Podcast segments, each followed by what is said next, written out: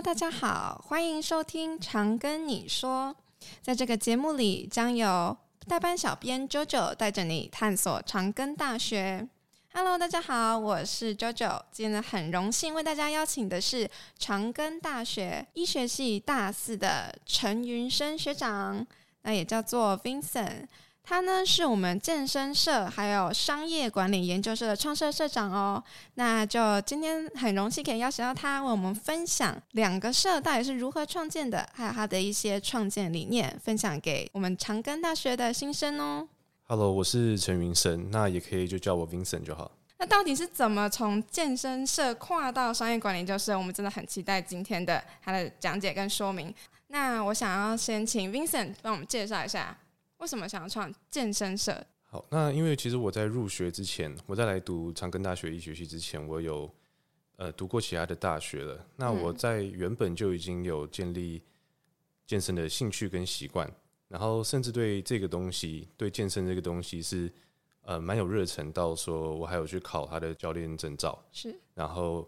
也有去经营一些健身知识相关的社群媒体。嗯，所以当我入学的时候，我原本就很期待说，是不是学校也会有一个健身的社团，让我可以参加，可以去认识其他也喜欢健身的人。那结果入学之后就发现，其实长庚大学那时候是没有这个相关社团的，就是跟健身相关的社团是一个都没有。哦，那时候觉得蛮可惜的，就很希望，因为可其他大学可能也会有这种社呃社团，可以让对健身有兴趣的人交流。嗯。所以就想说，既然长庚大学没有的话，那不如就自己用。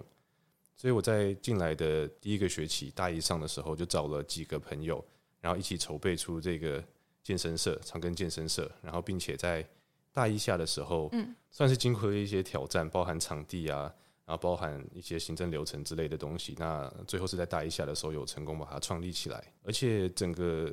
经营算是偏顺利，因为感觉。近年来的健身风气是有慢慢提升，所以我们创立健身社之后，就有点搭到这个顺风车。然后我在任的这一年半内都还蛮顺利的。嗯，而且其实长庚大学算是读书风气非常好的一个学校，对，可是压力相对也比较大，对。所以如果能边运动然后边读书，我觉得真的是很棒的一个呃校园的风气跟这个体验。那我想问一下我们 Vincent 哈，就是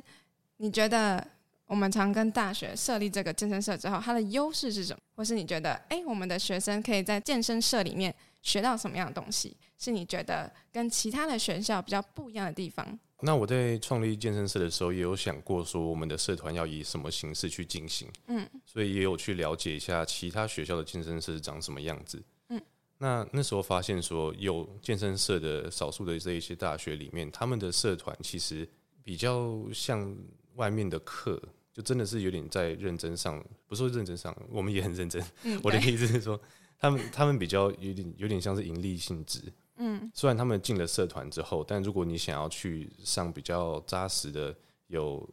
一些教练来教的小课、小团、小班课的话，他们都是要另外付费的。嗯，所以变成你进社团之后，还要再去另外上花钱上课。哦，然后比就比较稍微像是。呃，跟我原本原本预计的那种可以让大家互相认识，然后一起砥砺，然后可以找到同好一起训练那种感觉不太一样。对，就跟我原本想的稍微有点不太一样。然后就想说，既然在长庚要创一个健身社，那我我希望这个社团是可以包容性很高的。嗯，那你你只要你对健身有兴趣都可以来，然后不管你是新手还是你已经会了一些健身的东西。我们都可以来，所以我们还有分不同程度的班，有初阶班，也有进阶班。哦，对，你可以来，你完全是新手也可以。我们教学都是有相当有经验的教学长，当初还有我自己来教，所以基本上都是有执照的、有证照的。嗯，教有教练证照的，而且我们的课都是尽量鼓励大家一起来上课。嗯，所以在这个期间，大家在一起练的时候，也可以互相认识彼此。嗯，对，那。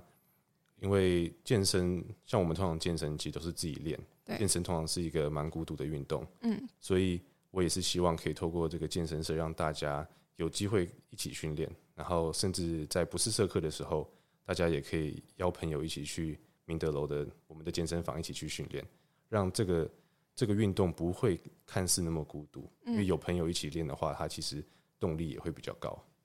就是透过可以互相鼓励的方式。对对，毕竟我觉得健身是一个还蛮长久的路诶，毕竟要这样训练出来，然后到你有拿到证照，对吧、啊？其实我觉得还蛮不容易的，能够有创这样的社，然后大家去做一个体验，我觉得真的很棒。那你们有什么样，比如说，哎、欸，我们新生或是想要来加入健身社的人，他们哪一天也想要有这个机会可以去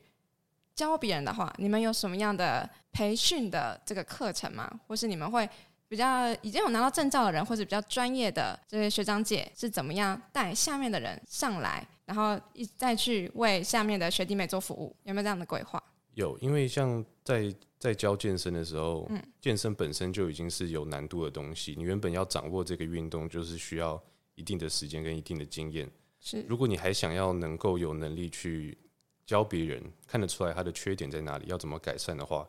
这个更是。需要有人特别去培养的，这个很难靠自己训练，然后短时间就掌握住。所以我们为了要培养未来的有继续的教学人力去接任这个社团，我们在上课，在上社课的时候，同时也会有还还没有到担任教学长的能力，可是他们有这个热忱，对，然后我们就就会请他担任助教。那助教就是可以在我们上社课的时候，在旁边呃看教学长怎么教。那教学长教了一些人之后，他也可以在旁边叮咛说：“你这你这里知识可能还要再怎么改之类的。”嗯，就等于是他不完全是靠靠自己，就是需要负责那么大重责大任。但是因为有教学长的教过一遍，所以他可以稍微指导一下该怎么教学。那并且透过我们每个礼每个礼拜都会有社课，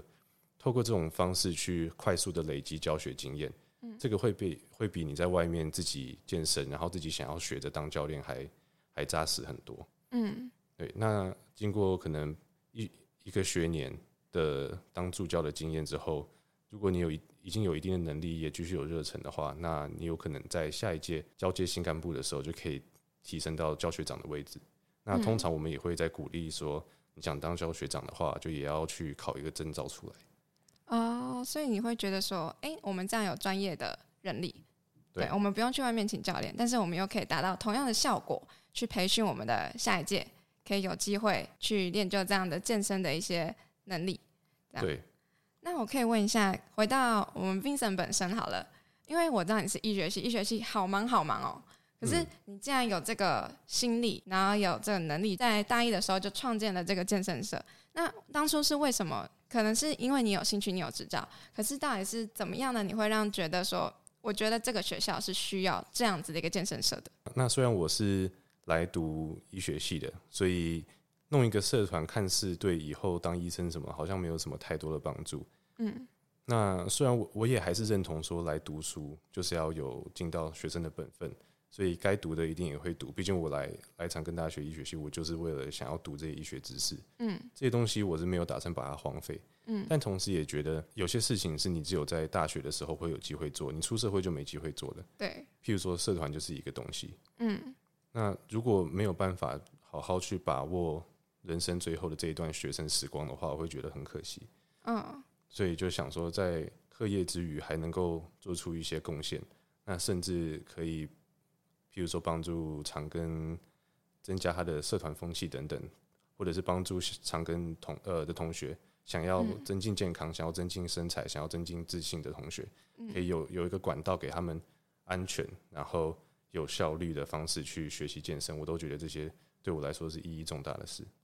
哦，真的，我觉得除了读书课压力之余，能够靠这样子的活动、这样子的社团去提升自己的健康，甚至是自信的部分，我觉得都对未来在出社会之后的发展，我觉得很重要。然后是到大概什么时候才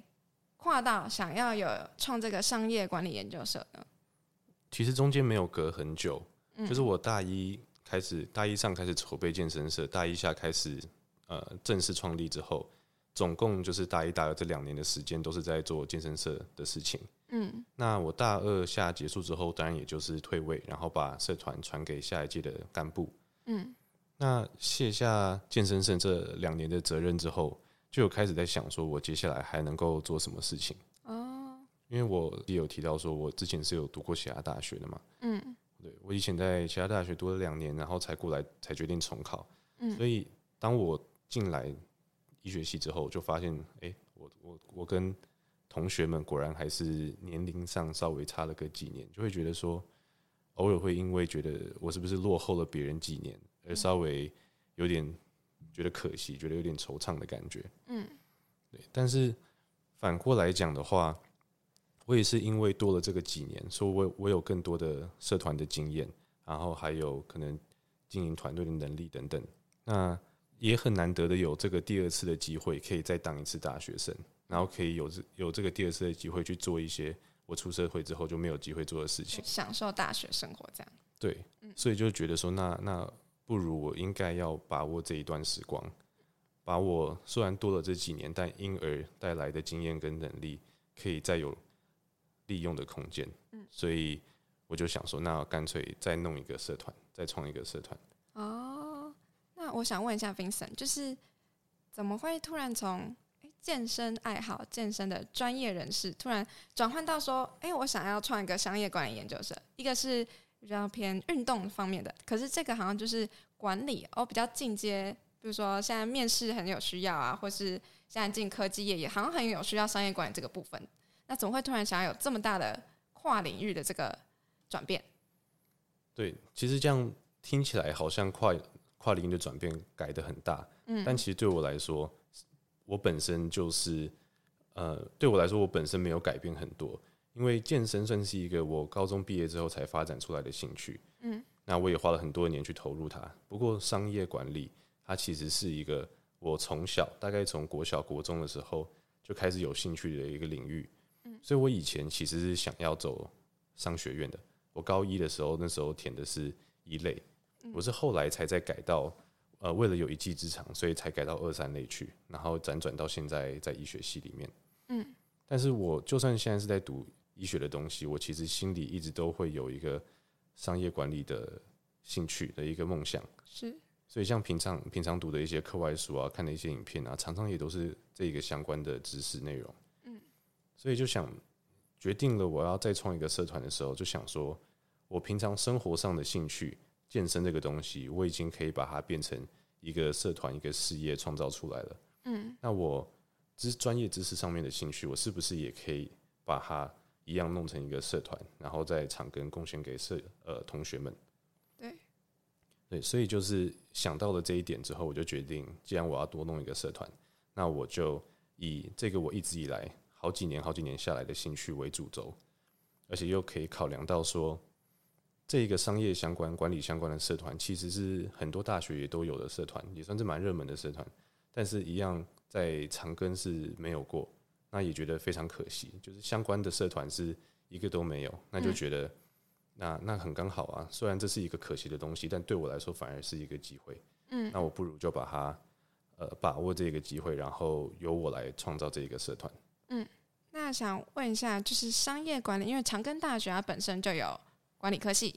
然后我们医学呢也有所谓的医管系。那你觉得你的社团呢，其实在这两个系之间有什么样的优势吗？或是更不一样的地方，让大家会想要去加入你这个社团？学的原本可能也是管理系的同学，他也会想要再加入这个社团去学更多新的东西。对，这个其实关关于这一个定位上面的难处，是我们一开始在成立社团、在筹备的时候，常常呃跟跟学校讨论的时候遇到，常常会遇到的一个问题。是，像学校一开始也会觉得说，我们这样子干脆就是把它弄成一个学程就好了，不用把它弄成社团的形式。但后来也跟我们的辅导老师，也就是现在的工商系的系主任，然后也是以前台大 EMBA 的执行长黄崇新教授。那在跟他跟他做更进一步的讨论之后，我们就确更确定了社团的方向，然后也能够成功做出社团跟这些学系学科或者是通识科的差异化。那我们后来能够做出这个差异化，是因为我们把自己定位为一个不管你是任何领域的学生，是都可以快速的入门商管知识的管道。嗯，那这个管道是可以你在放学下课后。就来参与，然后并且除了是快速入门之外，我们教的东西也会是一些比较具体可以马上使用利用的东西。是，因为学校的课程它可能比较像是一个从理论端，然后慢慢让你建立一些理论的知识之后，等你出出社会之后，好像才有一些机会去利用它。嗯，但是我们教的可能像是人脉建立，那可能像是如何做简报提案，那如何创业，如何做行销等等，这些都是可以马上利用的东西。嗯，你不管是以后出社会之后，你可能会担任管理职，你有可能会管担任一个团队的负责人，或甚至你只是一个专案的负责人也可以。又甚至你只是还没出社会，你在学校，你是一个社团的负责人，或一个呃课程的团队的负责人都可以。这些东西都是你可以马上运用的。嗯，所以我们也有一个号称是把我们的上长庚商管社叫做下课后的 MBA，因为就是会希望同学们可以在下课的这一段时间就学到一些跟 MBA 有关的知识，然后可以利用在应用在你的他的人生之中。嗯，真的，就是感觉把学校教的那种比较制式化的一个管理的知识，感觉是改造成一个自我软实力的提升。对，对，不管在社团方面，或是你以后出社会之后，感觉这套都用得到。对，对，而且你们的课程其实感觉很弹性，而且背后其实是有专业的老师在支撑这个课程的。对，就因为我们我们社团就是希望可以去培养这些商业管理的能力。嗯。那所以，为了要达成这一个我们的目标，我们就有设计不同的社课，还有不同的活动，来去让社员可以在方方面面、各种领域、各种方式都可以得到他知识跟能力上的提升。那譬如说，我们社课就有邀请各个领域的老师来上课，像是刚刚讲的辅导老师黄崇新教授，他本身就是呃商学院背景的，所以他也有教我们。一些跟商管有关最最基本我们最应该知道的知识，嗯，然后他甚至有带我们做一些案例讨论、个案研究这一种，你可能真的要在 MBA 才会接触到的事情，嗯，那我们也有也有邀请过简报比赛的冠军来帮我们去介绍要怎么做简报提案。哦，冠军是吗？对，好厉害，好，对之类的东西，就是有有不同的讲师，然后我们上学期还有安排一个，嗯。企业参访的活动，然后就是可以让我们的社员在我们那时候是带到台达店去，然后进入台达店的那个公司，由他们来跟我们解释说，在在这个公司之中，他们会有什么理想，他们是如何执行。是对，那这这种实际用眼睛去看，再加上你在学校在在教室里面听，就会有相辅相相成的效果。嗯，对所以就是透过这种不同的方式来，希望能够全面性的提升社员对商业管理能力。在课程安排方面，有没有可能让我们的社员是有机会，比如说上台，然后去表现自己在面试方面的技巧，或是有？因为我们现在知道，除非你有走过企业参访，有实际去面试过，像这方面的经验是现在大学生会比较少的。那这样子的社团有没有机会让我们大学生去有一种实战体验的那种感觉？像我们的不同的社课都会有不同的老师嘛，对，那这些老师他们可能就会看看情况，看他的教课，呃，教课的内容来安排一些活动。是，譬如说，像是我当初自己也有带一堂课，嗯，我那时候有带关于嗯团队领导跟行销的东西，那那时候就有请同学们在上台发表说，他认为呃好的管理者、好的领导者是什么样的样，呃是怎么样子，然后不好的管理者是什么样子。就由同整大家的，呃，同整大家的想法，让社员也可以知道说，其实大家心中都会对于好的领导者跟不好的领导者有一定的样子。是，然后呃，让我们更知道说，如果我到时候站在这个职位的话，我可能要避免哪一些特质，然后我可能要获得哪一个哪一些特质。嗯，又或者说像是简报提案的课，他也有现场那个讲师也有现场让我们去。讨论说，如果你想要做一个简报去说服投资者之类的，嗯，或者说服你的客户的话，你要用怎么样的方式去切入？然后你要你想要提到哪一些点，才有办法去呃让听众愿意去相信你，愿意愿意去把钱花在你身上。嗯，对，像这些东西都是我们呃在社课之中可能会现场实战的。哦，那我觉得这很棒的一点就是。好像不是只是在教我们要怎么对上级有交代，或是怎么样进入一家公司，而是当你换个角色、换个位置，你成为一位领导者的时候，你要怎么去看待你的下属？怎么样选择一个适合这间公司或是让团队更进步的一个人？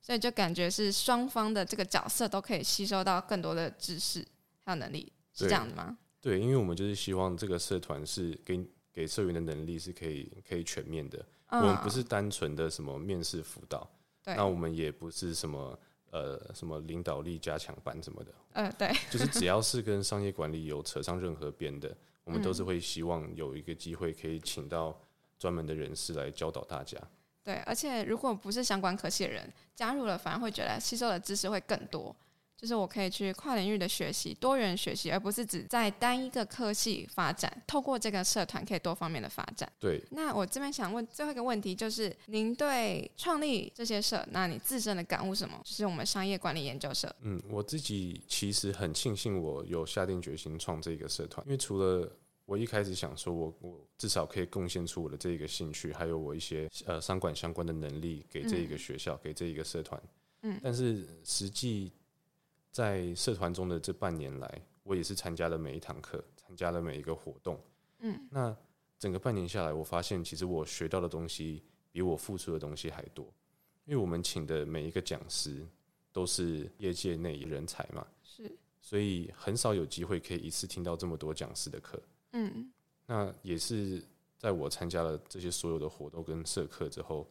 在这些领域每一堂课都有带给我新的东西。所以，像是健身社来讲，我可能我每一堂课都是我自己教，那我都是在付出。那这当然也好，可是我在场馆社的时候就发现，就算你是干部，你你你反而能够学到更多的东西，是因为你除了执行之外，你还有一边学。那你一边学得到东西，又刚好是可以用在你执行上面的东西。对，譬如说，我在上完简报提案这堂课之后。我后来自己又上了一堂，